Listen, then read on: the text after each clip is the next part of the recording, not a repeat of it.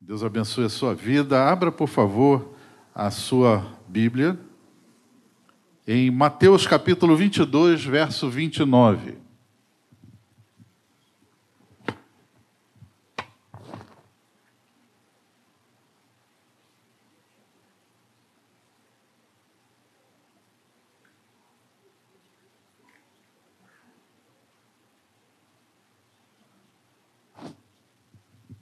Mateus 22, 29, está até projetado ali, você pode acompanhar a leitura. Respondeu-lhe Jesus: Errais, não conhecendo as Escrituras, nem o poder de Deus. De novo. Respondeu-lhes Jesus: Errais, não conhecendo as Escrituras, nem o poder de Deus. Pai querido, bendito seja o teu nome. Muito obrigado, Senhor, por mais essa manhã tão maravilhosa. Obrigado, Senhor, pela tua bênção já derramada no meio do teu povo, na tua igreja. E agora, Pai querido, ao meditar na tua palavra, que o teu Santo Espírito, que é aquele que nos guia em toda a verdade, possa falar profundamente a cada coração. Possa, Senhor querido, iluminar o nosso entendimento e sairmos aqui, Senhor, alimentados no nosso espírito, na nossa alma. É o que te pedimos, com gratidão, com louvor, em nome de Jesus. Amém. Graças a Deus. Só uma nota aqui de curiosidade: hoje é o dia da Bíblia e a origem dessa celebração começou na Inglaterra em 1549. Né? E aqui no Brasil, em 1850, tornou-se parte da agenda nacional eh, quando vieram para cá alguns missionários vindo dos Estados Unidos e da Europa, concluindo a tradução da Bíblia para a língua portuguesa por João Ferreira de Almeida em 1753.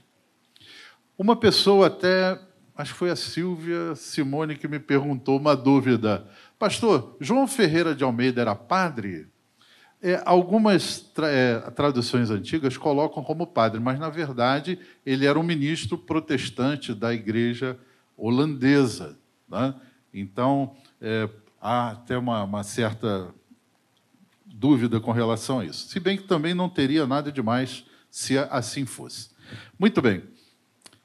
Meus irmãos, Jesus então declara: errais, não conhecendo as Escrituras nem o poder de Deus é uma declaração forte, é uma declaração impactante, até porque Jesus estava reprovando de uma forma firme, de uma forma incisiva, de uma forma solene, reprovando algumas pessoas que os estavam que estavam ao seu redor com uma intenção, mas era uma intenção perversa, era uma conspiração. Grupos se reuniram contra Jesus: fariseus, saduceus e herodianos. Jesus, inclusive, foi capaz de provocar algo improvável, porque esses grupos eram rivais entre si. As suas ideias eram divergentes em muitos pontos e eles não se davam. Mas contra Jesus eles acabaram se unindo, acabaram formando uma aliança porque já no final do ministério do Senhor, eles estavam vendo a repercussão da mensagem que Jesus pregava, que as multidões eram atraídas, eram convencidas, eram maravilhadas pela mensagem, pelo ensino, pela doutrina do Senhor, e eles ficaram desmascarados.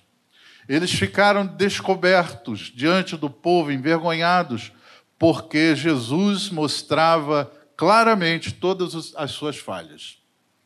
E nesse momento, ah, eles tentavam argumentar com Jesus, e Jesus declara dessa forma: que todos aqueles argumentos que eles usavam, até inclusive baseado na palavra de Deus, eles levantaram contra Jesus alguns argumentos.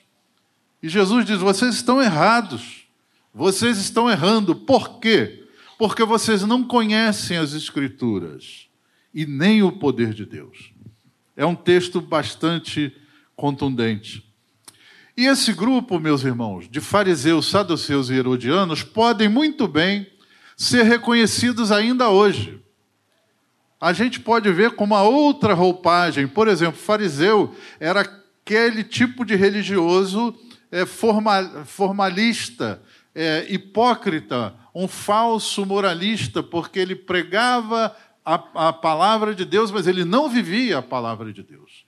E Jesus o censurou muitas vezes por causa disso, pela sua hipocrisia, pela sua falsidade. Mas eles eram um grupo influente. Então, hoje, a gente pode também reconhecer né, grupos que pregam, que usam até a palavra de Deus, mas não praticam nada daquilo que pregam. Os saduceus podem ser representados hoje pelo liberalismo teológico, é? porque eles eram um grupo religioso, mas que não acreditavam em ressurreição, não acreditavam em anjo, não acreditavam em espírito, ou seja, eles só reconheciam uma parte da Torá e os elementos apenas de ensinamento moral e nada mais. Então, eram gente, né, teólogos, que não criam, na verdade, na palavra de Deus, não criam em milagres, não criam no sobrenatural. E os herodianos eram um partido político. Eles não, não tinham muito a ver com religião, porém, eles eram um grupo que apoiava a dominação romana. Ou seja, é aquelas pessoas é, interessadas apenas no bem-estar, não querem conflito, não querem debate. É, você está certo no que você crê, essa é a sua verdade? Vá em frente, seja feliz. É? O importante é ser feliz, não importa como, não importa, do seu jeito tá bom, então seja feliz. É o grupo dos hedonistas, dos pragmáticos, dos relativistas. Você pode ser o que você quiser, quem você quiser, mas o importante é viver e, e deixar a vida te levar. Não existe certo nem errado, cada um tem sua verdade particular. Então, esses grupos se reúnem contra Jesus, mas esse esforço concentrado contra o Mestre não deu certo, não prevaleceu. Jesus argumentava e derrubava todos os argumentos dessas pessoas. Todos os argumentos caíam por terra e Jesus lançava em rosto o seu grave erro. Errais, vocês estão errados, vocês erram porque não conhecem as Escrituras e nem o poder de Deus. Inclusive, você pode ler em casa, esse capítulo 22 termina com a vergonha e o silêncio desses opositores do Senhor. Ninguém podia lhe responder palavra nem ousou alguém, a partir daquele dia, fazer-lhe perguntas. Não tinham mais argumento, todos eles caíram por terra. Irmãos, essa declaração do Senhor, ela nos impacta por duas razões principais. Eu queria chamar a sua atenção. As escrituras sagradas, em primeiro lugar, são de suprema importância. É isso que Jesus quer dizer. Pois desconhecê-las é como caminhar em trevas, é como andar totalmente perdido no meio do deserto da vida. Então, é grave, é solene essa advertência. Errais não conhecendo as Escrituras. Também nos admira porque essa censura do Senhor, ela é dirigida a gente que deveria conhecer profundamente as Escrituras. Jesus está falando com fariseus, com doutores da lei, com pessoas que conheciam de cor as Escrituras. E admira Jesus dizendo: vocês não conhecem as Escrituras. Mas como assim? Doutores da lei, fariseus, gente que desde a infância está estudando as Escrituras, está ensinando, está pregando. Mas Jesus disse: vocês não conhecem as Escrituras. Então, isso para nós também é uma solene advertência. Eu não sei essa semana quanto tempo você dedicou à leitura da palavra de Deus. Você pode dizer, pastor, minha vida é muito corrida, eu não tenho muito tempo. eu tenho que trabalhar, eu tenho que estudar, eu tenho inúmeras coisas para fazer, às vezes não me sobra tempo. Mas Jesus está nos advertindo: errais, não conhecendo as Escrituras e nem o poder de Deus. Então, é importante, é vital, é essencial para nossas vidas. Não podemos ignorar essa advertência do Senhor. Errais, não conhecendo as Escrituras. E também, baseado nessa declaração, nós podemos começar a entender a suprema relevância da Bíblia Sagrada.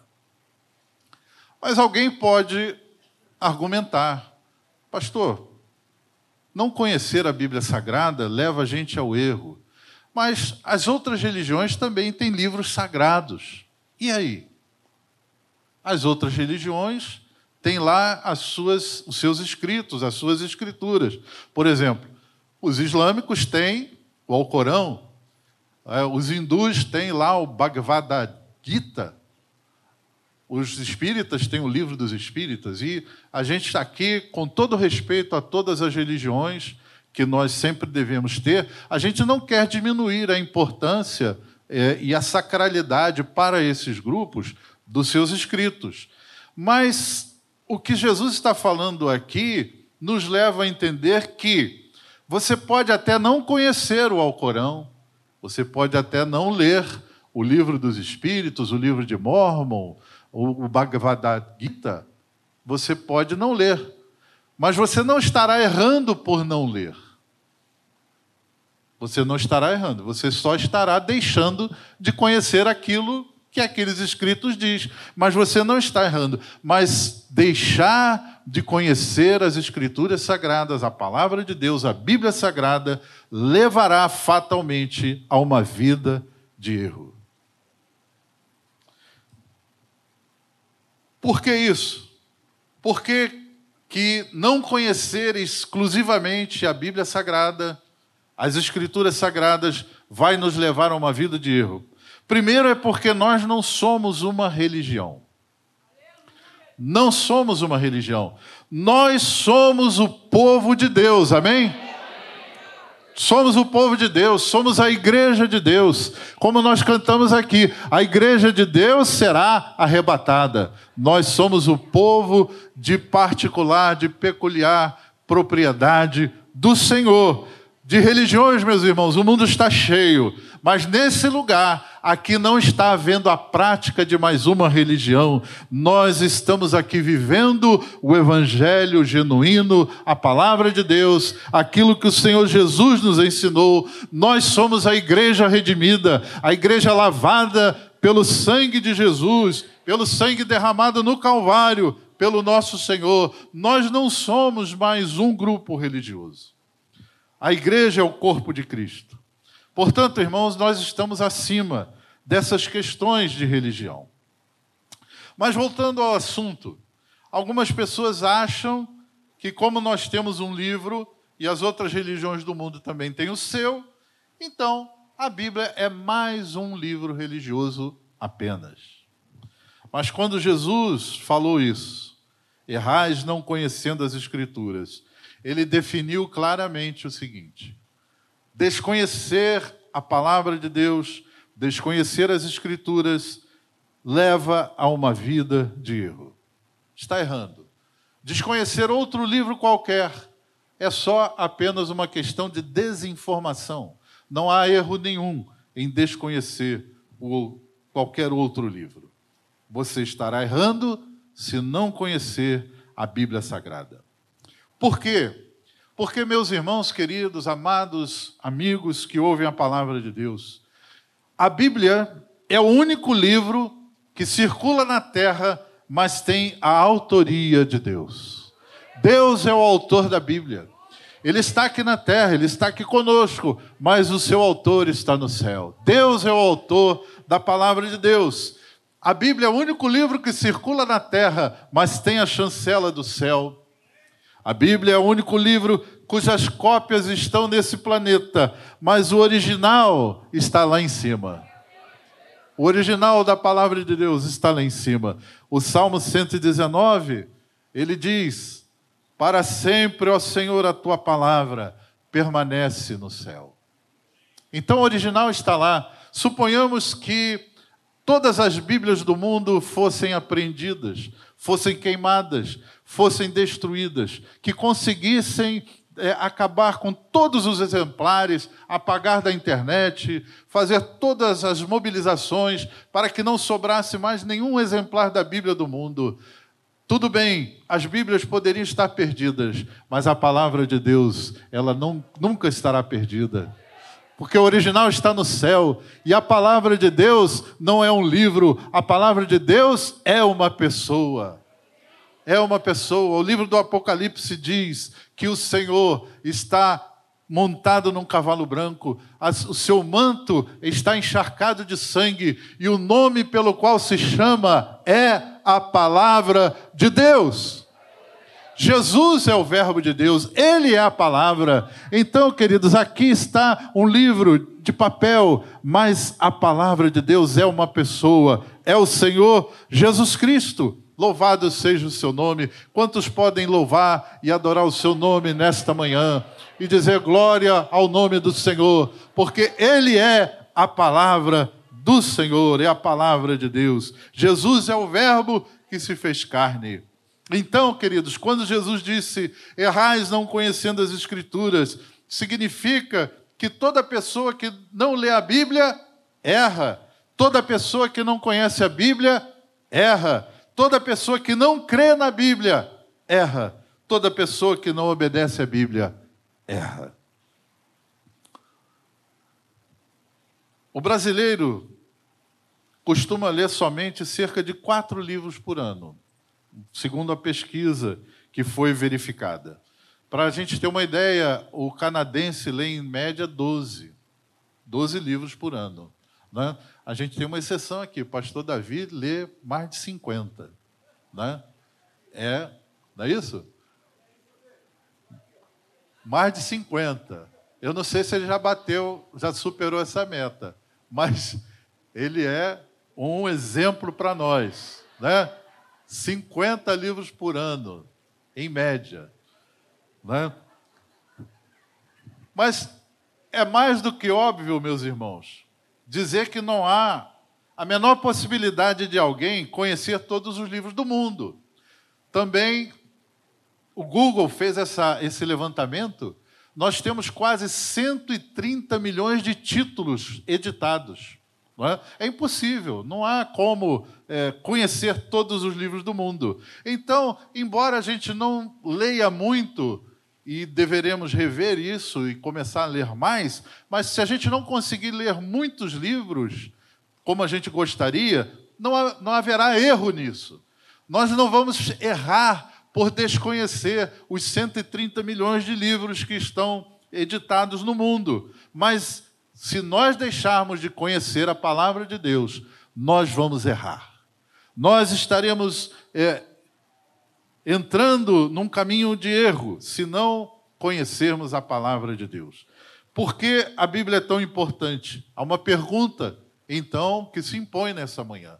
Por que a Bíblia é tão importante? Porque desconhecer a Bíblia deixa todo mundo errado. Porque não conhecer a palavra de Deus vai nos levar a uma vida de equívocos. Então, nós podemos colocar alguns pontos aqui que vão nos esclarecer qual é a importância de nós conhecermos a palavra de Deus. Nós podemos não, não ler todos os livros. Por exemplo, há livros importantíssimos, da, obras-primas da literatura humana. Por exemplo, O Pequeno Príncipe. Né? Eu acho que todo mundo já leu aí O Pequeno Príncipe. Né? Ele é o sexto livro mais lido do mundo. 140 milhões de exemplares. O Conde de Monte Cristo é o quarto livro mais lido do mundo, 250 milhões. Dom Quixote é o segundo livro mais lido do mundo, 600 milhões. E agora você deve saber qual é o livro mais lido do mundo? É a Bíblia Sagrada. 4 bilhões de exemplares. Se juntar os 20 da lista, a Bíblia supera em muita quantidade. Porque a Bíblia é um livro do céu, é um livro de Deus, é um livro sobrenatural. É o livro mais vendido em todo o mundo, já foi traduzido para quase 3 mil idiomas em todo o mundo. Então, queridos, quero apontar aqui algumas marcas desse livro sobrenatural. A Bíblia é um livro sobrenatural. Primeiro, por causa da sua formação, a maneira como apareceu. Você sabe como se faz um livro? Normalmente alguém tem uma ideia, tem um pensamento, esse pensamento vai se desenvolver, se transformar num conceito. Esse conceito vai encadear uma série de, de outros argumentos e, finalmente, a pessoa começa a compor um livro. Capítulos, né? e, e assim faz um livro, normalmente. Mas tem, tem livros que são compostos até por mais de um autor. Dois, três podem compor um livro. Há inúmeras obras assim, né, de autoria de dois, três, né, de um grupo até de pessoas, podem se juntar para fazer um livro.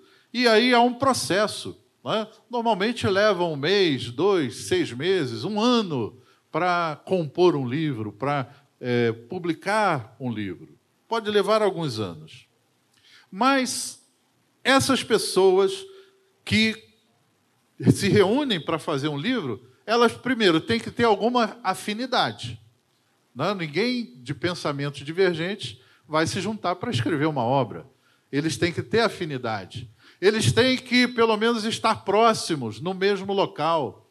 Eles têm que, pelo menos, é, ter é, uma harmonia entre eles. É? Eles precisam disso, precisam viver no mesmo tempo. Então, a Bíblia não tem nada disso. A composição, a formação da Bíblia foi feita por aproximadamente 40 pessoas diferentes. Ok. 40 pessoas podem escrever um livro hoje? Pode. Mas a Bíblia levou 1.600 anos para ser escrita. A Bíblia, como nós temos hoje, o cânon sagrado, levou 1.600 anos para ser escrito. Agora, Davi nunca conheceu Moisés, nunca conversou com Moisés, nunca trocou nenhuma, nenhuma ideia com Moisés. Né? É, Pedro nunca viu Sofonias. Sofonias nunca viu Pedro.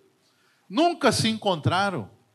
Um era pescador, outro foi rei, outro autor era um cobrador de impostos, outro funcionário público. Então, vários fizeram um livro com o mesmo tema, com a mesma mensagem, e deu certo. Aleluia. É sobrenatural. 40 pessoas em épocas diferentes que não se conheceram, escreveram, mas a mensagem tem uma harmonia, a mensagem tem uma linha coerente, a mensagem ela fala hoje para nós, como falou há milênios atrás. Essa é a mensagem da palavra de Deus. Você lê com simplicidade os escritos de Pedro, que era um pescador, e a teologia profunda de Paulo. Você vê a sabedoria de Salomão, o homem mais sábio desta terra, e juntinho com ele está Amós, um boiadeiro. Que coisa maravilhosa! Como essas pessoas que não tinham aparentemente nada em comum, elas conseguem escrever em tempos diferentes, em lugares diferentes, a mesma mensagem, a mesma coisa. Isso só é possível porque a Bíblia é um livro sobrenatural. Amém? Você pode louvar a Deus por isso, pela formação sobrenatural da Bíblia Sagrada. Segundo elemento sobrenatural que está na Bíblia é a sua inspiração. Vamos ver o que diz Timóteo 3,16. Diz assim: alguma parte da Escritura é inspirada por Deus, não é isso? Não? Então é outra versão. Assim, Muitas partes das Escrituras são inspiradas por Deus. Não. Toda a Escritura, toda a Escritura, de Gênesis a Apocalipse, sem faltar nenhum livro, Toda a escritura é inspirada por Deus. Cada palavra, cada frase, cada versículo, cada capítulo é inspirada por Deus. E a palavra no original é teopnestos, que significa literalmente sopro de Deus. Ou seja, Deus coloca algo que sai de dentro dele na mente e no coração dos escritores sagrados. As palavras da Bíblia são a palavra de Deus. A palavra inspiração quer dizer exatamente isso, aquilo que vem de dentro de Deus. E ele assoprou na mente, do, no coração do escritor sagrado. O apóstolo Pedro, ele fala na sua segunda carta, sabendo primeiramente isto, que nenhuma profecia da Escritura provém de particular elucidação, porque jamais qualquer profecia foi dada por vontade humana. Entretanto, homens santos falaram da parte de Deus, movidos pelo Espírito Santo. Movidos pelo Espírito Santo. E o Espírito Santo está aqui conosco nessa manhã. O Espírito Santo é aquele que nos guia em toda a verdade. Ele nos guia na palavra de Deus e ele testifica nesse momento no meu e no seu coração que tudo aquilo que está escrito é palavra de Deus, é mensagem do céu, é um livro que nos traz a verdade sobre tudo o que devemos saber.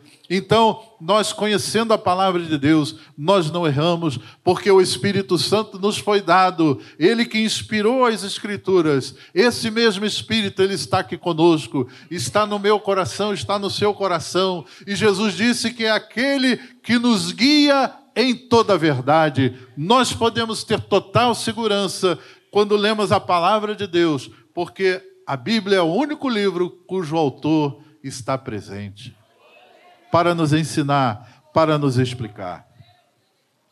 Mas, pastor, a Bíblia tem muitas coisas difíceis de entender. Sim, tem.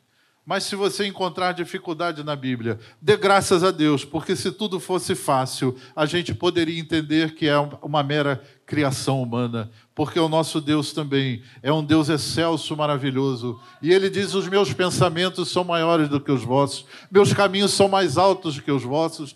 Se nós entendêssemos Deus, ele não seria Deus. Ele não seria Deus. Então, queridos, quando encontrar alguma coisa difícil, dê graças a Deus, peça ao Senhor para esclarecer. Você pode dizer também, mas pastor, no Salmo 14, verso 1, tem um texto lá complicado. Diz que não há Deus. Como é que isso é inspirado?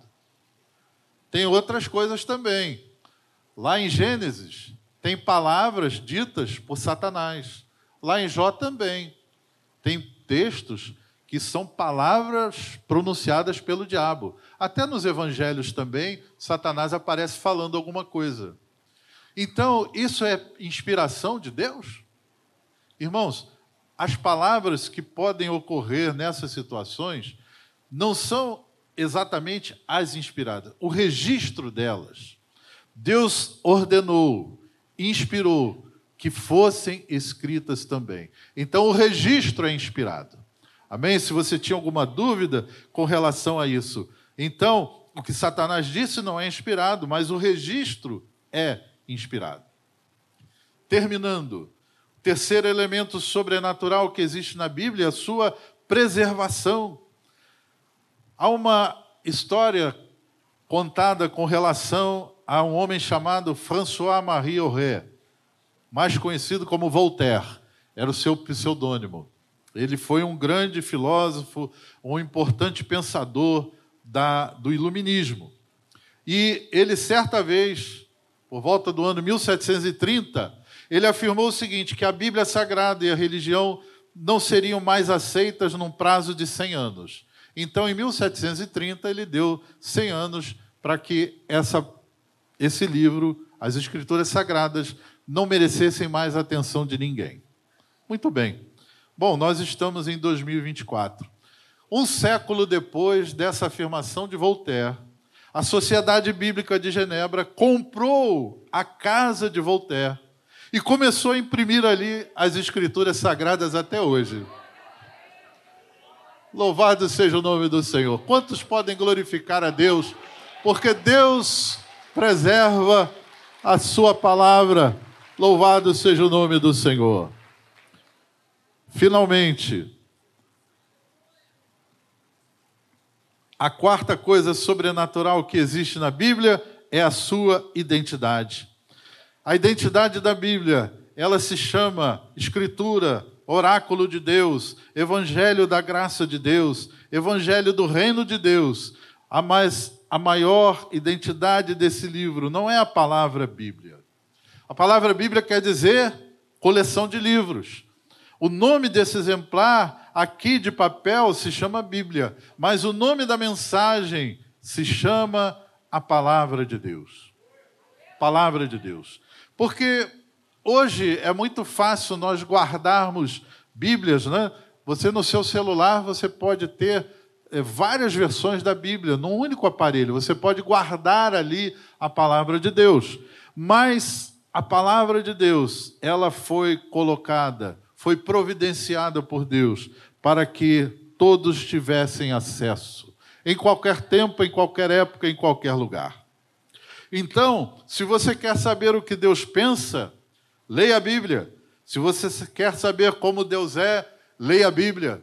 Se você quer saber onde Deus mora, leia a Bíblia. Se você quer saber o que Deus fez no passado, leia a Bíblia. Você quer saber o que Deus pode fazer hoje? Leia a Bíblia. Você quer saber o que vai acontecer no futuro? Leia a Bíblia. Você quer saber sobre a derrota do diabo? Leia a Bíblia. Você quer saber sobre a jornada vencedora da igreja? Leia a Bíblia. Sabedoria, conhecimento, poder, graça, glória, justiça, amor e a perfeição de Deus está aqui na palavra de Deus. Tudo que é de Deus está nesse livro Levante aí a sua Bíblia e glorifique a Deus pela sua palavra. Assuma um compromisso com Deus. Priorize a leitura da palavra de Deus na sua vida. Arranje tempo, arranje um lugar na sua agenda, mas não deixe de conhecer a palavra de Deus. Amém?